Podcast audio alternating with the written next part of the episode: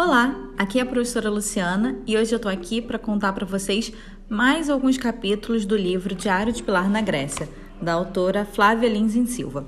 Hoje leremos juntos os capítulos 26, 27 e 28. Vamos lá?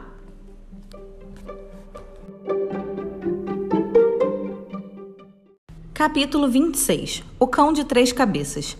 Fomos despertados já no reino de Ardes por latidos aterrorizantes. Não enxergávamos quase nada. Então lembrei da lanterna que estava no bolso do vestido. Com a luz deu para ver três cachorros raivosos rosnando muito perto de nós. Socorro! Três monstros! gritei assustada. Fiquem parados, não são monstros. É Cérbero, o temível cão de Hades, falou Tireses. Um único cachorro com três cabeças? estranhou Breno. De repente, ouvimos uma voz desconhecida confirmando: Isso mesmo, três cabeças raivosas e perigosas. Confesso que gelei. De quem seria aquela voz? De alguém vivo ou morto? Olhei para trás e vi o vulto de um homem se aproximar, carregando uma mulher morena nos braços. Quem são vocês? perguntei intrigada. Eu sou Orfeu e esta é. Esta era minha mulher, Eurícide, vim aqui implorar ao Deus dos mortos que devolva a vida a ela.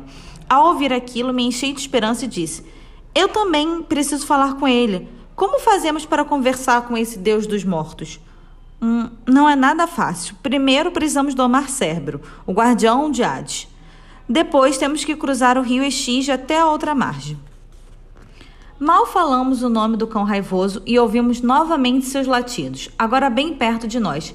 Ele viu a luz da lanterna e está vindo para cá, disse Orfeu tenso. Apague logo essa lanterna, berrou Helena apavorada. Jogue a lanterna para ele, como um osso, sugeriu Breno. Lancei a lanterna para Cérbro. Enquanto as três cabeças do monstro brigavam por ela, Breno se lembrou da coleira especial que tínhamos recebido de Zeus. Nós mostramos a tal coleira a Orfeu, que, colocando cuidadosamente Eurídice no chão, aproximou-se do cão de três cabeças.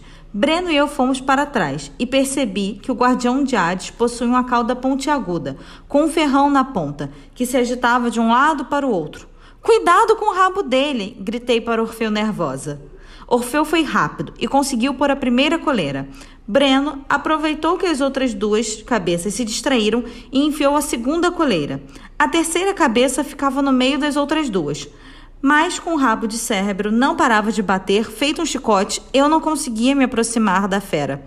Breno e Orfeu puxaram suas coleiras com força, e sem pensar demais, pulei sobre o lombo do monstro, prendendo a terceira e última coleira em cérebro. Ufa! O monstro estava domado. Voltamos segurando as coleiras juntas para Helena e Tireses. Cérbero agora não conseguia fugir nem morder ninguém. Card de pilar sobre Cérbero. Cão de três cabeças. Guardião do reino dos mortos. Tem o rabo pontiagudo e perigoso. Tem dentes que não acabam mais. Quase um monstro. De arrepiar. Fim de card. Depois de controlar a fera, Orfeu nos convocou para a segunda etapa da viagem. Agora precisamos chamar o barco e atravessar o rio. Não vou de jeito nenhum, decidiu Helena. Podem deixar que eu fico aqui com Helena, tomando conta de Cérbero, ofereceu Tiresias. Então Orfeu pôs a coleira das três coleiras na mão de Tiresias e Helena, avisando que não seria fácil segurar por muito tempo. Em seguida, pegou Eurídice no colo e nos chamou. Venham, agora só falta cruzar o rio Estige. Capítulo 27 a travessia. Do outro lado do rio só chegam os mortos. Entrar no barco com Orfeu seria talvez fazer uma viagem sem volta. Por isso, antes de seguirmos adiante, puxei Breno no canto e disse: Sabe, eu preciso ir por conta do meu avô, mas você não precisa se arriscar tanto. Melhor ficar aqui. Nada disso, eu vou com você até o fim, Pilar. Foi bom ouvir aquilo. Apertei sua mão com força e descemos juntos pelo caminho lameado e escuro, rumo ao rio Stins. Quando chegamos na beirada do rio, Orfeu colocou Eurícide cuidadosamente no chão. Puxou uma lira e começou a tocar uma música linda e triste que dava vontade de chorar. Logo depois vimos um barco negro aproximar-se da margem. Lá dentro havia um remador coberto por um manto igualmente negro, e por isso não podíamos ver o seu rosto. Será que é o deus da morte? sussurrei para o Breno. Orfeu ouviu e nos explicou que aquele era Caronte, o barqueiro do Hades, que transportava os mortos para o outro lado do rio. Quando o barco negro aportou, Orfeu caminhou até Caronte e pediu: Por favor, queremos ver os deuses. Ainda não chegou a sua hora, Orfeu. Só Eurícide pode fazer a travessia, disse o barqueiro. Então Caronte pegou Eurícide nos braços e colocou-a dentro do barco negro. Em seguida, porém, Orfeu não aguentou de dor e quis embarcar a qualquer custo. Caronte tentou impedir, empurrando Orfeu para longe, mas nosso amigo era mais forte e logo conseguiu reagir, derrubando o barqueiro que ficou desacordado no chão. Mais do que depressa, Orfeu pegou o remo e gritou para nós: Venham, rápido! Mesmo tremendo de medo, Breno e eu pulamos no barco negro, enquanto Orfeu começava a remar contra a forte correnteza daquele rio de águas turbulentas.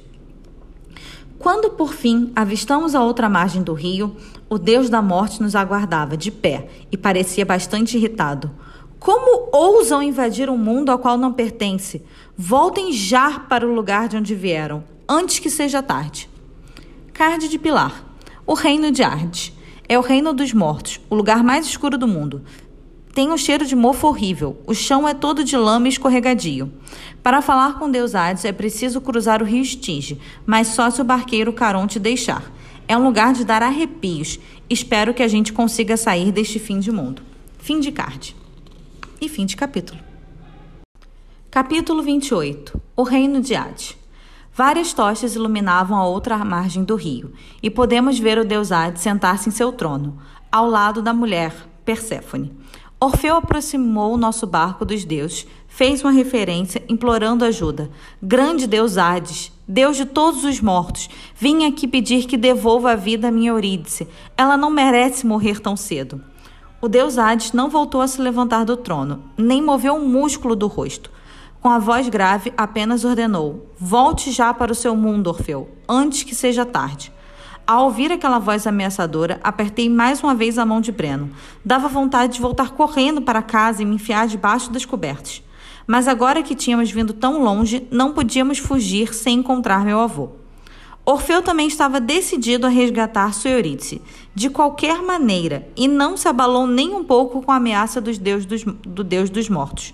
Em vez disso, mudou de tática, falando a deusa, grande Perséfone, que circula entre os vivos e mortos, por favor, me ajude. Sem Eurídice, minha vida não tem sentido. Perséfone e o deus Hades se olharam e seguiram em um longo silêncio. Notei que Hades olhava para a mulher com tanta intensidade que parecia atravessar os pensamentos dela. Já Perséfone tinha um olhar doce, cabelos muito negros e mãos muito brancas que tocavam a mão dos deuses dos mortos com delicadeza. Card de Pilar sobre Perséfone. Esposa do deus dos mortos. Deus associado aos ciclos da natureza. Mora metade do ano entre os mortos, outono e inverno, e a outra metade do ano entre os vivos, primavera e verão. Achei que seria feia, mas é linda. Parece ter bons sentimentos e é muito amorosa com Deus dos mortos. Acho que só ela pode convencer seu marido a deixar Eurídice e meu avô irem embora. Fim de card. Hades parecia apaixonado por ela, e Perséfone certamente seria a única capaz de amolecer aquele coração de pedra. Ao ver Orfeu chorando, Perséfone se comoveu e pediu ao marido: Dê uma chance, Eurídice, querido. Orfeu e ela se amavam tanto.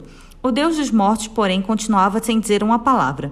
Desanimado, Orfeu sentou-se no fundo do barco, soluçando um choro profundo.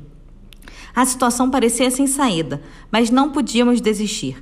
Mesmo sabendo que o diálogo com Deus era praticamente nulo, resolvi arriscar. Eu vim de muito longe até aqui para encontrar meu avô Pedro.